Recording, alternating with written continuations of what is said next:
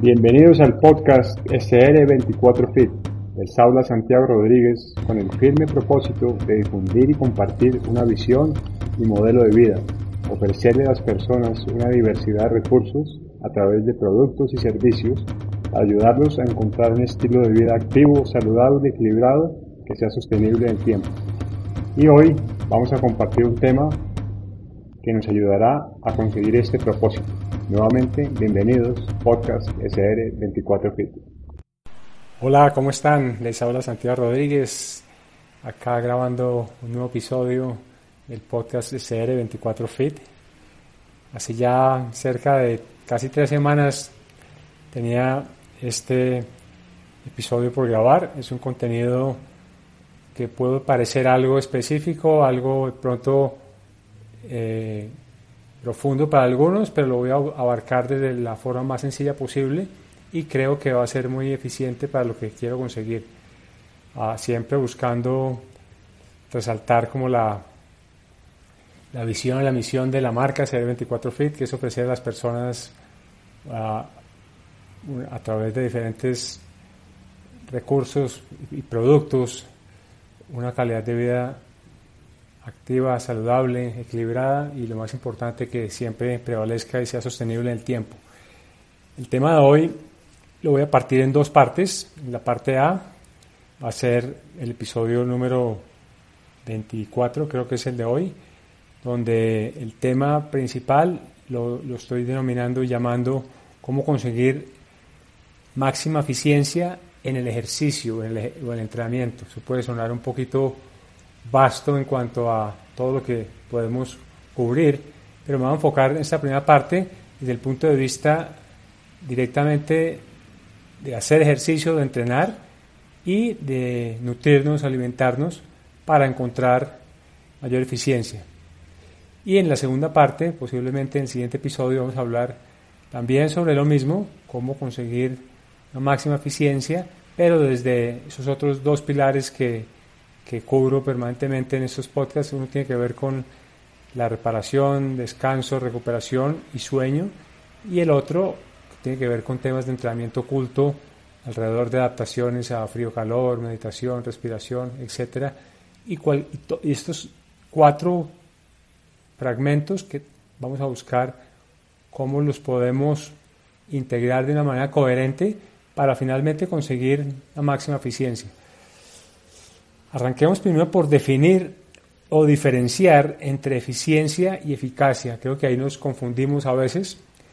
Y fíjense que si definimos eficiencia desde un punto de vista muy básico, es como la máxima productividad o el mejor resultado que podemos tener o en el, mejor, o en el menor tiempo posible y por qué no con los, con los mínimos recursos posibles. Sería, sería un resultado eficiente versus eficacia es la capacidad o la determinación que tenemos para concluir o finalizar un objetivo independiente del resultado o del tiempo final.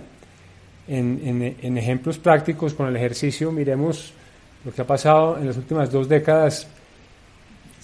Millones de personas cada día queriendo correr o querer, queriendo hacer sus primeros 5K o 10K o media maratón o 42 kilómetros. Generalmente el que lo hace por sí mismo, con un conocimiento empírico o, acudiendo a programas de pronto en Internet, busca como eficacia, que es, es lo propongo, lo planeo, lo llevo a la práctica y lo completo. Eso es una, es una persona eficaz que se propone un objetivo que a través de, de disciplinas, algo de fuerza de voluntad, consigue terminar su primera carrera o su primera maratón o media maratón, lo que sea. Y, pero no necesariamente siendo muy eficiente, porque posiblemente el tiempo es, es muy lejano de lo que de pronto pensó que pudo haber hecho en un principio, o lo que sus amigos hacen, o lo que lee que otras personas hacen. Entonces la pregunta empieza a rondar en la cabeza de todos, ¿cómo logro aumentar mi eficiencia? Con los mismos recursos, pero siendo más, más efectivo no solo en la planeación y ejecución, sino en el resultado final. O cómo puedo ser al mismo tiempo no solo eficaz, disciplinado y cumpliendo sino adicionalmente sumándole con los mismos recursos, ¿por qué no la mejor técnica, eh, un conocimiento más profundo para eventualmente conseguir ser eficiente? Porque una pregunta es, ¿cuál sería primero más importante? ¿Y por qué? Uno pensaría que, el conseguir un objetivo siendo eficaz es, es suficientemente válido, pero puede que no sea suficientemente necesario para mantener la motivación alta, producto de no haber conseguido suficiente eficiencia, y eso nos haría abandonar. Y, y eso también al mismo tiempo sacaría a cualquier persona de, de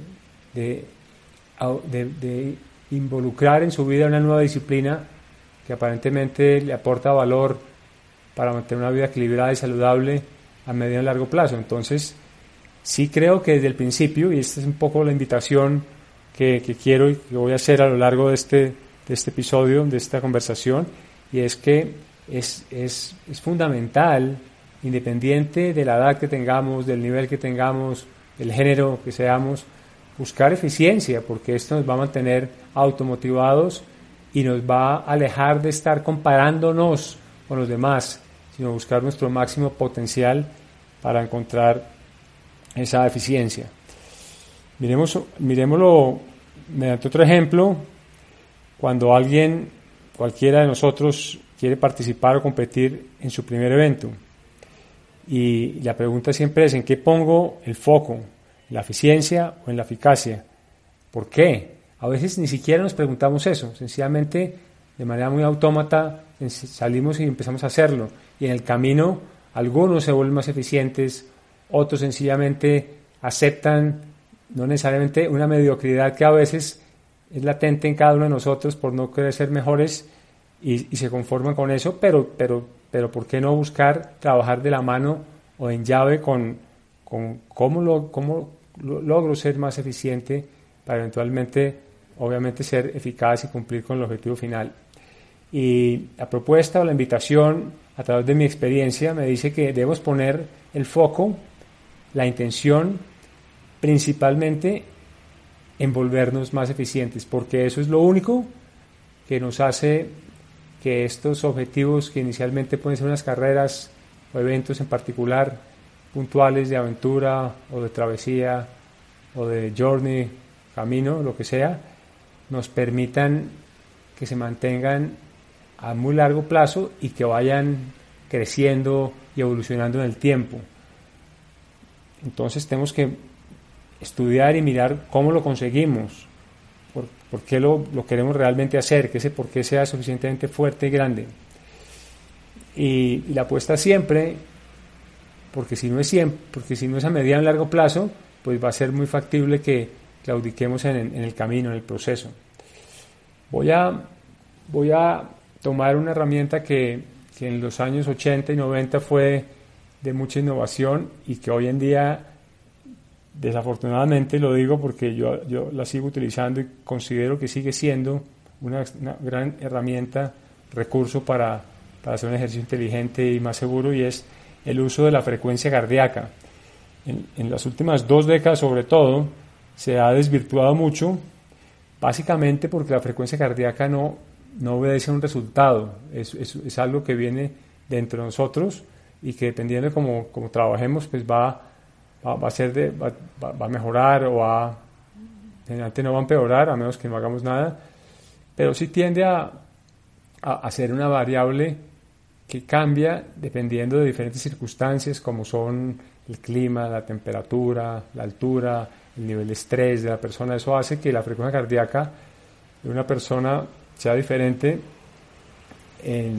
a nivel del mar que, que en altitud, o sea diferente cuando está nerviosa o cuando está tranquila.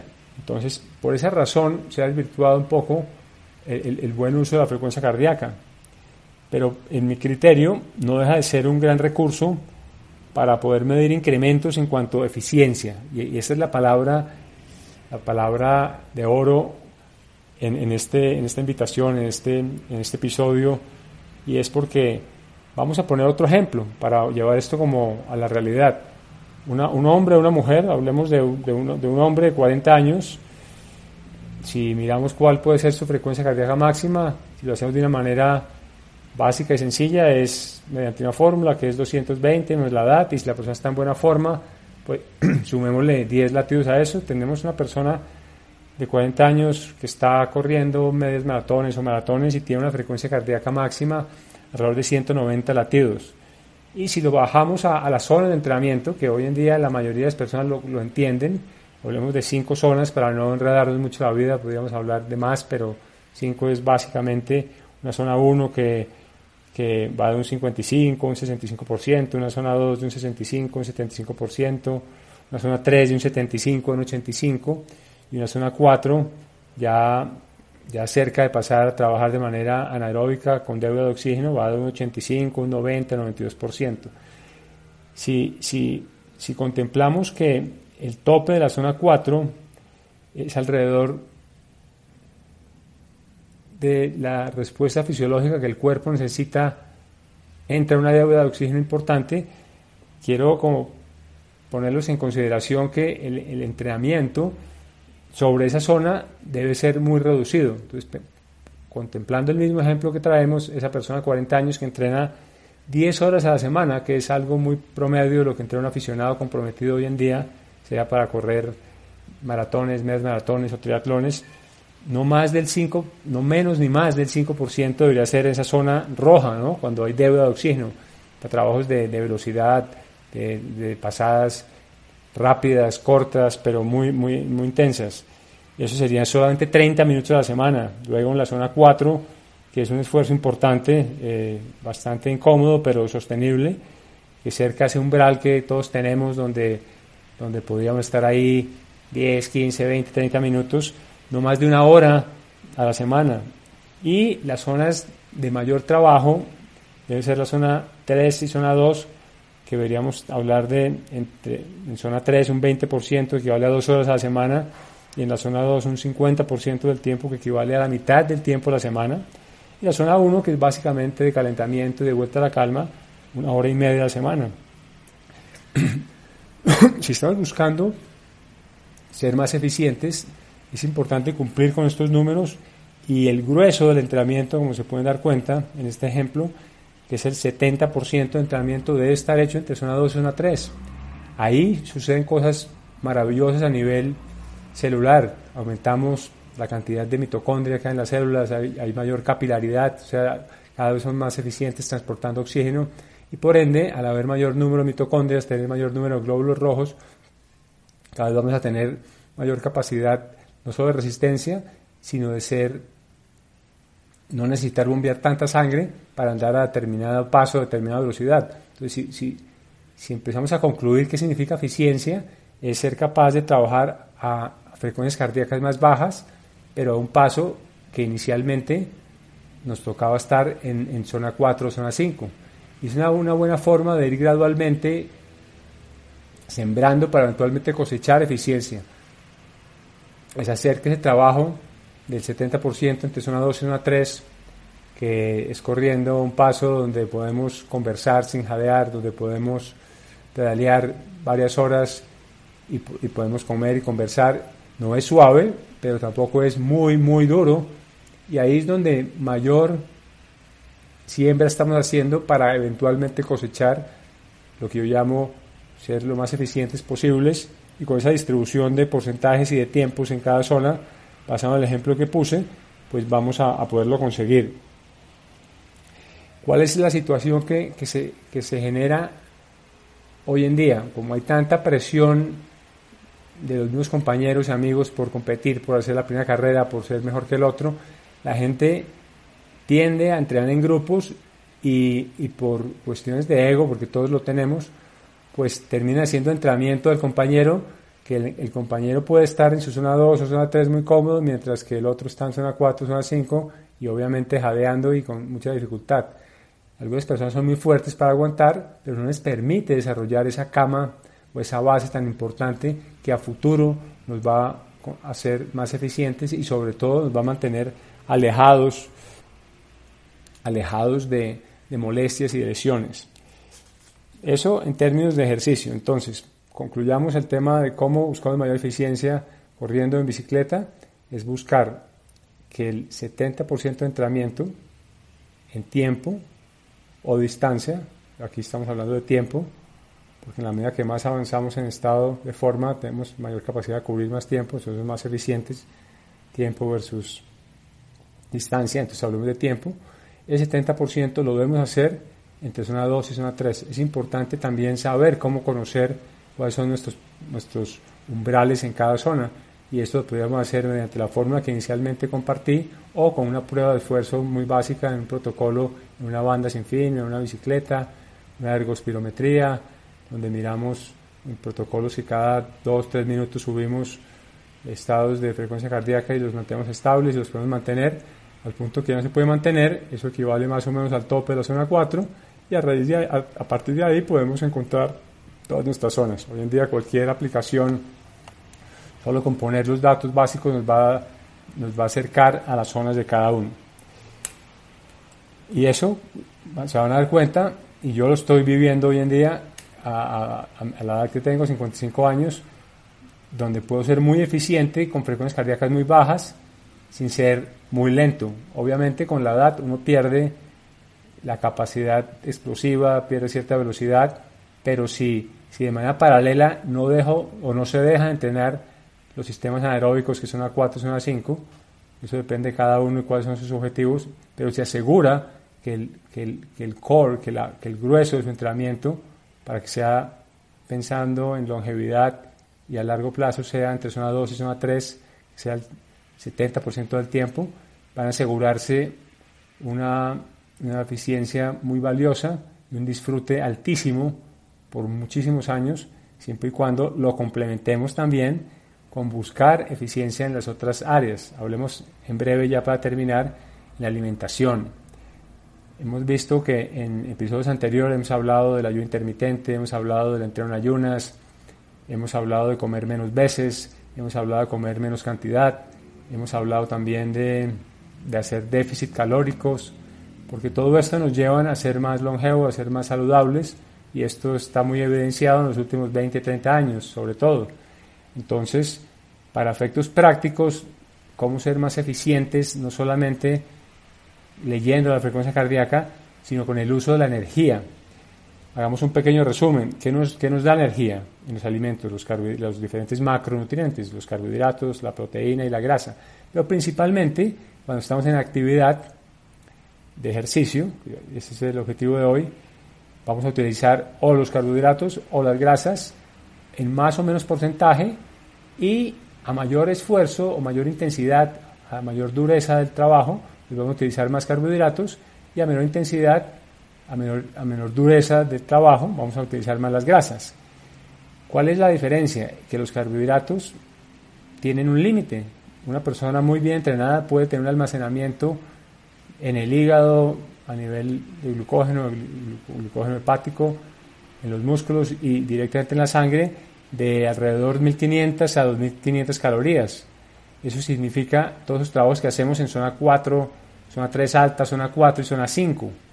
Pero las grasas, curiosamente, son no se casi que no se terminan. Nos morimos primero por inanición que, que pretender vaciarnos de grasa. La reserva de grasa en cualquier persona, así sea de porcentaje de grasa muy bajo o muy delgada, puede ser no menos de 50.000 calorías o en algunos casos puede llegar hasta 70.000, 80.000 calorías los que tienen no necesariamente más porcentaje de grasa, sino mayor eficiencia en, saber reguardar o reservar su, grasa. ¿Cómo lo hacemos? ¿Cómo volvemos más eficientes para ser más versátiles utilizando la grasa como fuente de energía? Pues primero, debemos aprender a retrasar el uso de los carbohidratos en la medida de lo posible. Eso significa tenemos que evitar mantenernos como quemadores de, de, azúcar. Cuando yo como y gasto y como y gasto, pues es un ciclo que no, que no, que no para. Y si como todo el día, pues me convierto en un buen quemador de azúcar y si hago suficiente ejercicio y la ingesta es menor al gasto, pues posiblemente mantengo el peso, las métricas se mantienen ordenadas, pero no dejamos de ser quemadores de azúcar. La invitación es a que incorporemos en el día a día y en, y en, los, y en las prácticas de entrenamiento el ayuno intermitente de 14, 16 horas, que adicionalmente de el 80% de los entrenamientos, sobre todo los de intensidad media baja, que son zona 2, 3, que son el, 80, el 70% del trabajo de la semana, lo hagamos en ayunas. Y esto hace que gradualmente creemos estados de cetogenia, que cuando hacemos entrenamiento en ayunas, dos horas o hasta tres, con buena hidratación, sin agregarle azúcar a, los hidratantes, pues vamos a, ser muy eficientes utilizando la reserva que tenemos de grasa, que es interminable, y aprendiendo a guardar esos carbohidratos o eventualmente cuando, se cuando nos vaciemos de ellos ya tengamos y estemos listos para hacer una, una recarga que es rompiendo un ayuno después de un entrenamiento o después de tres o cuatro horas de habernos despertado porque cada vez vamos a ser más tolerantes al, buen uso de las grasas como fuente de energía y cuando necesitamos hacer trabajos de alta intensidad o explosivos, pues no solo tenemos la reserva de carbohidratos más resguardada, sino que adicionalmente tenemos la capacidad de, de tener más que si, si somos quemados de azúcar. Al final, la invitación es a probar, experimentar y a que cada uno se convierta en su propio ratón de laboratorio, porque si no es así, nos quedamos siempre escuchando, leyendo o informándonos de resultados de otros y cuestionando si será que es cierto, que no es cierto, si es posible o no es posible. Y la única forma es, haciéndolo. a mí me apasiona este tema porque llevo ya varios años haciendo estos ejercicios. Hoy en día he llegado a tener la capacidad de poder entrenar 3 hasta 4 horas con mínimo líquido, a menos que esté en temperaturas altas, sin problema. En ayunas e inclusive en zona 3 alta, no, no, no necesariamente solamente en zona 2, sino también forzando algo. Y ha sido un proceso gradual, un proceso de adaptación, de creer, de creérmelo y, de, salir y hacerlo, y salir a probar y ver qué sucede. Eso nos ayuda también enormemente para ser más eficientes en, en la tolerancia a, a, temas de insulina. Nos volvemos más, más sensibles a la insulina y no, y no resistentes, que es la tendencia con la edad a volver resistentes a ella. Así que ahí tenemos ya dos, dos áreas que podemos revisar, mirar, probar, validar, a ver cómo sentimos para buscar la máxima eficiencia en el ejercicio o entrenamiento y que sea sostenible y, acumulativo en el tiempo para gozar de no solo buena salud, sino un buen estado de forma independiente de la edad que tengamos.